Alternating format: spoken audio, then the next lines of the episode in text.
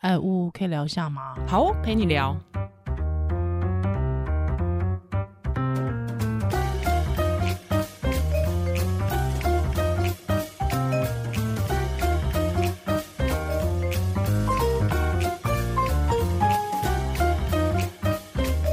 嗨，欢迎回到呜陪你聊。我是呜，哎，我是依兰。现在会用了，觉得怎么样？对，呃，就是我觉得，我先来讲一下疫情，就是因为宜兰忽然就。爸爸就家人有人确诊嘛，所以我就啊，那我要自己控制哎、欸，我就是原本就觉得啊，那还是取消这次的约访就算了。但是我又觉得大家一定很焦虑，因为就是每天每天在确诊，那我又很想要提供资讯给大家，然后我就觉得我为什么要画，我为什么要画地自限，觉得自己不会使用机器，我连 我连好几百万超音波都会用嘞、欸，我为什么不会用？是不是？然后就觉得人总是要不要妄自菲薄，对，人总是要独立啊，跟国家一样。就所以我觉得有有学会了，其实很简单啦，其实非常简单。对，不过今天我们还是要来聊一个蛮重要，在疫情当中大家很关心的议题，叫做疫苗。儿童该不该打疫苗？对，我们之前有聊过孕妇要不要打疫苗，那再次跟大家呼吁，真的孕妇一定要打疫苗。那我这边小抱小抱怨一下，就是就是有一些、啊、算了，不要讲好了，就到现在到现在还是不打，然后很焦，就是不打，但是又很焦虑，孕妇很焦虑自己得到。那是真的就会觉得，哎、欸，你门诊很多这种孕妇，我们门诊很少，是在网络上鸡婆看到的。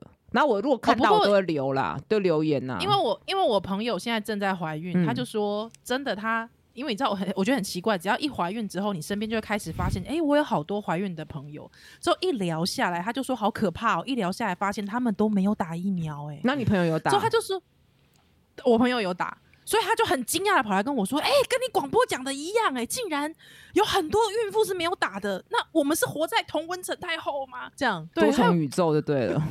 对，我觉得真的有点多重宇宙感觉。但是我必须讲一件事情，因为很多妈妈很焦虑，对不对？就是想说，哇，我都没有打疫苗，那我现在去打会不会就是我现在人病恹恹，害我不知道怎么照顾新生儿？我觉得就去打，各位不要再、呃。我在这边破破一个迷思，就是说有人说他打了疫苗很虚弱，会不会反而在这个时间被传染？你知道有这个迷思，哦、就是说现在大流行，所以这个时候不能打疫苗，这是错误的，是还是要赶快去打。嗯嗯嗯嗯嗯，确实是。而而且我这一次就是因为现在 Omicron 就是开始蔓延到整个大家都在蔓延，我反而我就一直跟我跟我先生就有点信心喊话，我就是跟我先生说：“你放心，我们家妹妹是莫德纳宝宝。”你这个你这个要炫耀到几？这你要炫耀几次啊？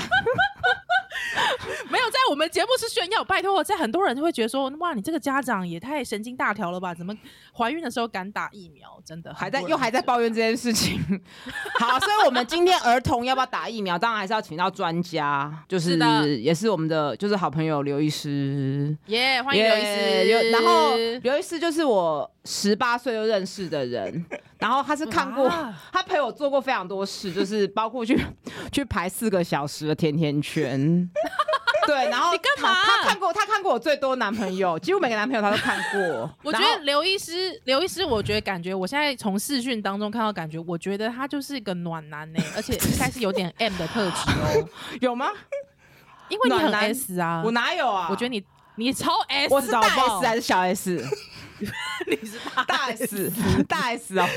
好了好了，我现在自我介绍好了。但是我不会，我不会把男朋友的名字刺青刺在身上。我觉得他们好无聊，刺一次不够，还要刺第二次，刺一次。你管人家，你管人家，你烦不烦？管人家。好了，刘医师自我介绍。大家好，我是台大儿童医院小儿内分泌科的刘世尧医师。那啊，今天就又来跟大家聊这个。会不会上完我们节目就变前任了？就是要到底儿童要不要打疫苗？就是这个是，其实很多家长能够家长都跟我说，就我很多朋友都是妈妈嘛，就是说帮自己决定要不要打疫苗，几乎一秒钟就是要打。可是帮小孩决定的时候就犹豫非常久，所以前阵子就是会，就是莫德纳还没进来的时候，大家会还没过那个药证的时候，就大家一直在讨论到底要不要打，而且那时候疫情也没那么严重嘛，所以以嗯。儿科医学会跟你的观察是觉得要不要打呢？对，首先我要说疫苗这部分我真的不算专家啦，所以说我目前得到一些资讯也都是。不是专家，精神科医师才是。一定要呛就对了，烦死了。对啊，不过就是我得到的资讯还是就是包括说来自指挥中心啊，还有我们儿童医院内啊，还有儿科医学会啊的一些资料。那当然就是要解答这个问题，就是哎。欸一个一个问题，需不需要做特别的医疗组织？就是我们需要的是临床的证据啦，所以还是根据就是国外的大型的临床的研究来回答这个问题。那包括现在莫德纳、包括 BNT 都有相关的一个证据嘛，显示说，诶，在有六到十二岁或五到十二岁的小朋友，他有一定的安全性。那疫苗的效果引发这个抗体的浓度也是很很够的。那尤其我想在之前的节目也提到说，Omicron 就是有。在华人，包括在台湾、香港有引发脑炎的这样子的一个比例上，比国外来的高嘛？那基本上我们没有没有什么武器可以对抗这个病毒。那既然有疫苗了，还不打吗？嗯嗯。那我想请问一下，就是现在在这个欧美的临床上面，打疫苗出现严重副作用，儿童哦，儿童的部分，对，有吗？有听过吗？对，就是不管是莫德纳或是 BNT，那在他们的这个设定的族群、年纪族群里面做的研究都没有都没有这些就是所谓的重度的严重的这个副作用，就是心肌炎嘛。现在讲。讲的是心肌炎嘛？就是如果说心肌炎，也就是对，就是心。大家最怕是心肌炎嘛？对，那包括说像莫德纳跟 BNT，大家会有这个，就是有一些心肌炎的比例嘛。那不过儿童就是六到十二岁的这个部分，它发生这个心肌炎的这个比例是比那个大一点的孩子来的低的。就是之前有那个国中、国高中生开始打疫苗嘛，就是开始有一些心肌炎的案例。那这样子六到十二岁比较小的小朋友，他发生的比例是比青少年来的低的。哦，怎么这么？那这个是所以变成说是青少年是最高，对，然后六到十二岁反而比青少年低。是这个是什么原理啊？这个原理我想我也讲不出来哎，但是只是说。疫苗打下去，临床的观察，一个统计的观察，对，统计上观察说，哎、欸，发生的比例没有。确实到现在没有没有人，我朋友很多都打了嘛，小孩打了。其实很很有趣，就是医护的小孩几乎都已经打了。对，我在对我我在我我在脸书上看到我好多朋友的小孩都打疫苗，然后你知道我最惊讶的是什么吗？你们的小孩都六岁了，就是 你们现在你们哎。欸 我们不是才刚大学毕业吗？怎么你们小孩都六岁了？你才刚大学毕业，我很紧。然后，然后我画错重点。然后最好笑就是我，我先生他的同事也是要在班上要给小孩打疫苗，就全班只有他一个人要打。然后那个老对，然后老师就说：“妈妈，你确定要打吗？这不是很危险吗？”我等下完了，我要被老师骂了。所以就是，其实我觉得疫打疫苗真的是社会性的行为，就是当大家都不打的时候，你会有点怕怕的。对啊，对啊，当然是这样子。那因为以心肌炎来说，即使有发生，也通常是很轻微，而且会自自己会恢复的。所以我觉得以六、哦、很重要哎，以六到十二岁，一般人会以为心肌炎很严重会死掉哎，大部分不可逆这样。对啊，之前的在台湾青少年施打的那个疫苗部分，后面发生心肌炎也都是就是轻微的。哦，那听起来就是一定要打、啊，而且、啊、而且免费的。对啊，就 喂，跟免费没有关系，只是说你有打，你才有这个武器啦。那六到十二岁小朋友接种疫苗之后会发生的一些就是不良反应，主要还是说打针的地方局部疼痛啊。发烧好像很少见呢、欸，我朋友都没有发烧哎、欸，还是不一定。不过第一季，第一季，第一季大概只有五到十 percent 有发烧啦。那真的第一季要赶快去打喽。对，第二季可能发烧比例就会来到百分之二十，会比较多。嗯，那不过也有人说，就是疫苗。就是说，哎、欸，先打第一剂，然后反正第二剂也是要等几个月以后嘛。先打先好就是，对啊。那所以现在有我们，因为好像下礼拜 BNT 就要开打了，那疫苗怎么选择？我记得去年这个时候大家在这边吵疫苗怎么选，那、啊、现在事后回推，好像打什么都没差。那小朋友呢？嗯就是还是其实还是很多爸妈在等 BNT，那因为我们自己台大医院我们也有设立儿童的疫苗门诊嘛，就是一开始前面比较热啦，这几天因为 BNT 快来了，所以整个热度就 降下来，大家都在等着五月底之后 BNT 来了再去打。BNT 是我的理解是抗体比较低，但是副作用比较少嘛？对，是这样子吗？应该是应该是说，哎、欸，以莫德纳跟 BNT 的这个。呃，临床试验的这样的结果来说，的确，莫德纳的那个副作用的比例会比 BNT 略高一些，但是两者没有显著差异。不过另一方面，莫德纳诱发的那个抗体浓度也比 BNT 来的略高一些，但两者就是统计上都没有显著的区别，所以其实。没什么好选的，没什么好选的。所以如果是你呢？如果你自己有小孩呢？还是说你只要？我觉得也很夸张，就是说你如果 PO 上去，因为我们有一个学长 PO 上去，他觉得要打嘛，下面就有人马上骂他说：“你自己又没小孩。”那刘医师你自己又没小孩，你也没小孩嘛？你没小孩，你怎么会懂小孩了？你怎么会懂爸妈呢？那我就讲很恶心的，就是我的病人我都看作是我的小孩啊，够恶了吧？哎、欸，可是我觉得小孩打疫苗的，我就跟你说，我上次节目我不是有哭吗？然后。就有听友说屋都很冷静，可是我我对小孩我没办法，因为我就是在新闻有看到小孩这边打疫苗嘛，我就哭了，我就觉得这代小朋友好可怜哦，就是要一直戴口罩，然后还要去打疫苗，然后打疫苗前可能就也会怕嘛，然后但是我觉得也蛮有趣，就是说比较大的小孩爸妈都会讨论哦，我觉得我们新一代的爸妈就是还要讨论，然后大部分小孩是很想要打的，因为他们小孩会觉得打疫苗就会回到正常生活了。是是，对，我们有看到，对啊，很多国中生也是，对啊，他们会这样。说嘛，说要打，对啊，打疫苗获取免疫力以后，就觉得说一切可以比较好这样子，因为小孩应该也很受够了，一直远距教学，然后毕业旅行被取消，我觉得毕业旅行被取消真的是真的很可怜呢。是啊，我觉得应该要，我不知道，可能是我自己没小孩，如果可以选择，就是说毕业旅行，就是你看你要不要去的话，我一定还是会给我小孩去，因为我觉得那是一辈子的回忆。但小孩子可能不想去，真的吗？会吗？会吗？我我我就我会就会觉得还好，你会觉得还好？对，我就觉得还好。可是没有毕业典礼，不是重点。我要我要问刘医师，我要问刘医师。好啊。那像比方说我们在选择厂牌这件事情呢，其实我心里想说，有什么好讨论的？莫德纳跟 BNT 都是 mRNA 的疫苗啊，对对啊，又不是说它的这个这个它的它是用不同的反应来。像比方说高端或者是 AZ 这样子的，对对啊，所以我心里想说，到底选莫德纳跟选那个 BNT 有什么差异啊？大家就是担心副作用啊，心肌炎，因为很多大人自己打莫德纳，就是说发烧啊，很不舒服嘛。我的身边的朋友也很多大人打莫德纳，他会觉得说，哎，让小朋友去经历那么严重的副作用，会于心不忍这样子。嗯、那当然，可是我想疫苗的副作用这个就是因人而异啦。那只能说这两个疫苗对于儿童六到十二岁都没有，就是我们讲的这种严重的这种就是副作用，好像没有这样烧到哦四十度的都有。我们对啊，就是同事烧四十度。莫德纳六到十二岁第一季就是五到十 percent 会发烧啦，嗯嗯、那只是说第二季反应会比较大一点。那基本上现在有疫苗，第一季你就赶快去打了啊。那第二季是三个月后，你第二季你到时候想要再混打 BNT 也可以啊。这个哦，你不能依赖，你不能这样讲啊！人家要买包包，爱马仕或香奈儿也是会挑半天呐、啊。我觉得还是只要有得选，就会想要比较，我觉得合合理啦。但是我的话当然是不会选啦，就是有什么就打什么啦。对啊，就赶快打一打，因为打完会有一种安心感。我觉得打完，很多妈妈孕妇跟我说，打完有一种安心感。就是要参考科学的证据，看起来这两者没有什么。彼此之间优劣的差异，所以真的是没什么好选的。那几岁有差吗？因为之前宜兰就是有讲说，如果是六岁就会比较，就是六岁跟十二岁的差异，免疫器官的成熟度有差吗？你说在就是在那个年纪在边缘的，到底要不要打？对，年纪这个我不太敢说，但我个人认为六岁跟十二岁就是那个身体的免疫系统都已经发育到一定的程度，一般两三岁以上就是所谓的免疫力的部分，大概就。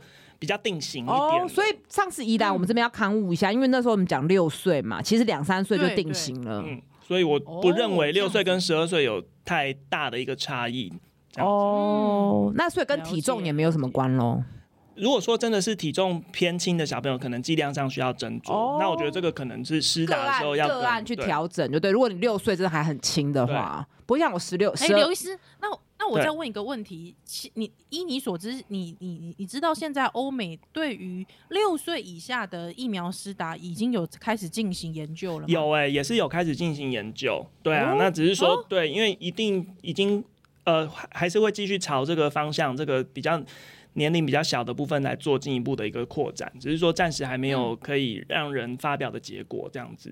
是是，所以最终可能六岁以下也会打，就对。我我想我想很有机会，像现在现在流感疫苗是六个月以上就可以每年就可以施打的嘛，那也是慢慢把这个年龄扩展到这么小的年纪。嗯，了解。所以东西新就是会害怕了，不然其实你打流感也是一个打流感疫苗变成一个家常便饭嘛，几乎都会打。对对，嗯嗯嗯，确实。依然是帮自己女儿问的啦，如果到时候两岁，因为我一个小孩现在快三岁，一个小孩是九个月，就。莫德纳宝宝，对，莫德纳宝宝，对，但是还是会自己还是会紧张，就想说，真的还是蛮想要回到就是正常的生活，一定会的。啊，所以就是，哎、欸，那你可，那你跟你你大女儿已经知道什么是打疫苗吗？哎、欸，她不不大懂、欸，哎，不大不大懂。那她知道现在家里发生什么事、嗯、是吗？她会一直不断的询问我说，为什么家里有人那个为什么那个人不能出来，还那个人为什么生病病？对，那你怎么解释呢？我就会说，哎、欸，我哎、欸，我解释的很深呢、欸。他会问我你，你分享一下，嗯，你分享一下，因为大家都想知道。他比方问我说，为什么一定要戴口罩？因为我现在规定他在家里也要戴口罩。对，那他就会，我就会跟他说，因为空气。我说你吸吸看，这样，我就说你其实你吸进了很多东西。那因为平常他看，他有时候会看巧虎，其实巧虎就会教教说为什么要洗手，因为有很多你看不见的细菌。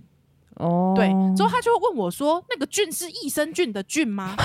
对，我就说：“对，就是益生菌的菌。”我说：“细菌里面也有好人跟坏人，对，那会让你生病的就是坏人，会让你就是肚子变好，还有你很喜欢喝的优酪乳的那个就是好人。”对，那他就会问我说：“那？”那为什么会生病？我就说，也许你吸的空气你看不见它，你吸到可能会吸到细菌，可能会吸到病毒，它就会让你生病。那我们戴口罩，它就会被挡在外面，它很害怕。但是如果你吸进去，你就可能会生病。对，那他就会接受。他有听懂吗？呃、没有，我我觉得是这样，就是说，我觉得小孩子就是你要不厌其烦哦，多讲几次，就是他一定。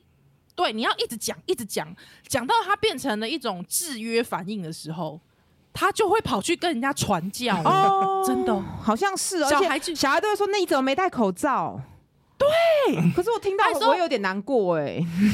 对，我其实其实那我觉得这个在我心中其实有点挣扎，嗯，因为我觉得这个东西有一点是恐吓教育，对，对，我不喜欢，但是真的事实就是这样，对我也不喜欢。对，但对，所以我就会觉得说，我尽量告诉他。真正的原理，嗯，对，那他当然能够理解，不能够理解那个没有办法。但是我会觉得我不厌其烦，所以比方我现在我小孩就会跟我说，他就会一边洗手说把病毒洗掉，把病毒洗掉，哦，好可爱哦。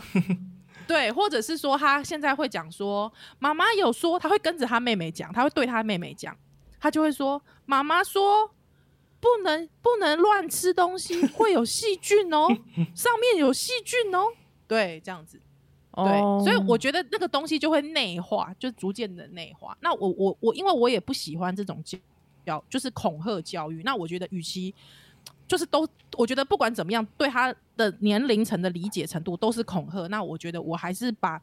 正确的这个生物的观念教给他。嗯，我觉得口气只要很平和，就不会是恐吓。对对对，就是你就是用知识的方式去传递，不会用吓。说你不戴口罩你就很惨哦，很可怕哦，什么那那类的，就是不讲清楚的。就像以前我们小时候的性教育一样啊，都不讲清楚，然后就说你这样会很恐怖哦，以后你就完了哦，然后你也不知道到底玩了什么。不要随便牵手，牵手会怀孕啊！这个我没被听。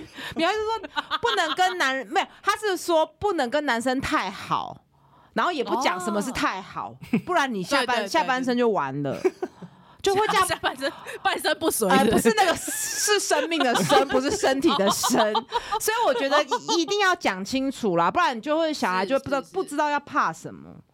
对对对，不过我觉得你刚才讲很好，我就是面对一些比方已经国高中的的孩子了，我觉得可以直接讨论这件事蛮好的。对对对，或是十岁你就可以讨论啦。十岁八岁讨论这件事情不太，可是小三小四就很成熟了。真的吗？你小三小四很成熟吗？现在现在小三小四很成熟，很熟了，很熟。你大三大四也没有熟，你自己呢？我自己没有四四十岁还不熟。所以如果有六岁以下的依兰，你会给你大女儿打吗？六岁以下的，就是新的疫苗。问刘医师，你再，你还要再问一次。对，我要再问一次，你要再问一次，就一定要问一次医师就对了。对对对对，不是因为我们会看很多，我觉得医师通常都站在疫苗这边。为什么我刚刚说很多医护都会给小孩打？因为我们会看到重症的小孩，就像我会看到重症的孕妇。那你会知道疫苗是经过多少人的试验，然后去测试的。然后确实疫苗帮我们扑灭很多疾病嘛。对。那包括天花啊，或是 B 型肝炎呐、啊、等。等等的，所以疫苗真的很重要，就是是唉，不过这个疫苗就是以前一直以为 COVID-19 有疫苗出来就可以结束了，结果没有，它一直变变化。对啊，我哎，那刘医师，我再问一次，是现在我们讲到有一些解药出来了，就是说。有一些药物，那这些药物现在儿童可以使用吗？这些药物目前像那个 Paxlovid 的，就是这个口服的抗病毒药，那目前是仅限十二岁以上啦。那也是碍于它的这个临床研究的结果，十二岁四十公斤以上，而且是保留这些药物主要的目的是要预防重症的产生，所以它适用于一些有本身有慢性病啊，比较容易因为感染了 Omicron 而变得。进入到重症的这些族群来使用，那所以现在一般的小朋友还还没有还不需要特别的使用这样子。嗯，不过我想以指挥中心的数据来说，其实九十九点五点六 percent 都是轻症嘛，所以不一定真的需要用到这种抗病毒药啦。，OK，所以还是打疫苗，然后打疫苗，嗯嗯，第一步啦，我觉得这是第一步。就是我觉得有疫苗就去打，然后还是要提醒家里有小孩的，或是像还没有办法打疫苗的小孩的家长，一定自己要赶快去打满三剂。是的，就是这个结论是这样子。对，好，今天非常谢谢刘医师。好，那我们应该还会再请刘医师再来一下啦。其实也只是休息一下而已，休息一下。要下一集我们要聊一下，就是有机会要跟刘医师聊一下如何增进儿童的免疫力。我相信大家都很关心啊。然后好想听哦，然后也要。聊回刘医师的本，就是次专的进修，就是内分泌。那什么是内分泌？就是大家很在意的，要怎么长得像宜兰一样这么高？就是小孩要怎么长高啦？这个也是大家，就是家长可能平时就算没有疫情的时候，也会很关心的事情。那我们乌陪你聊，就下次再见喽，拜拜，拜拜。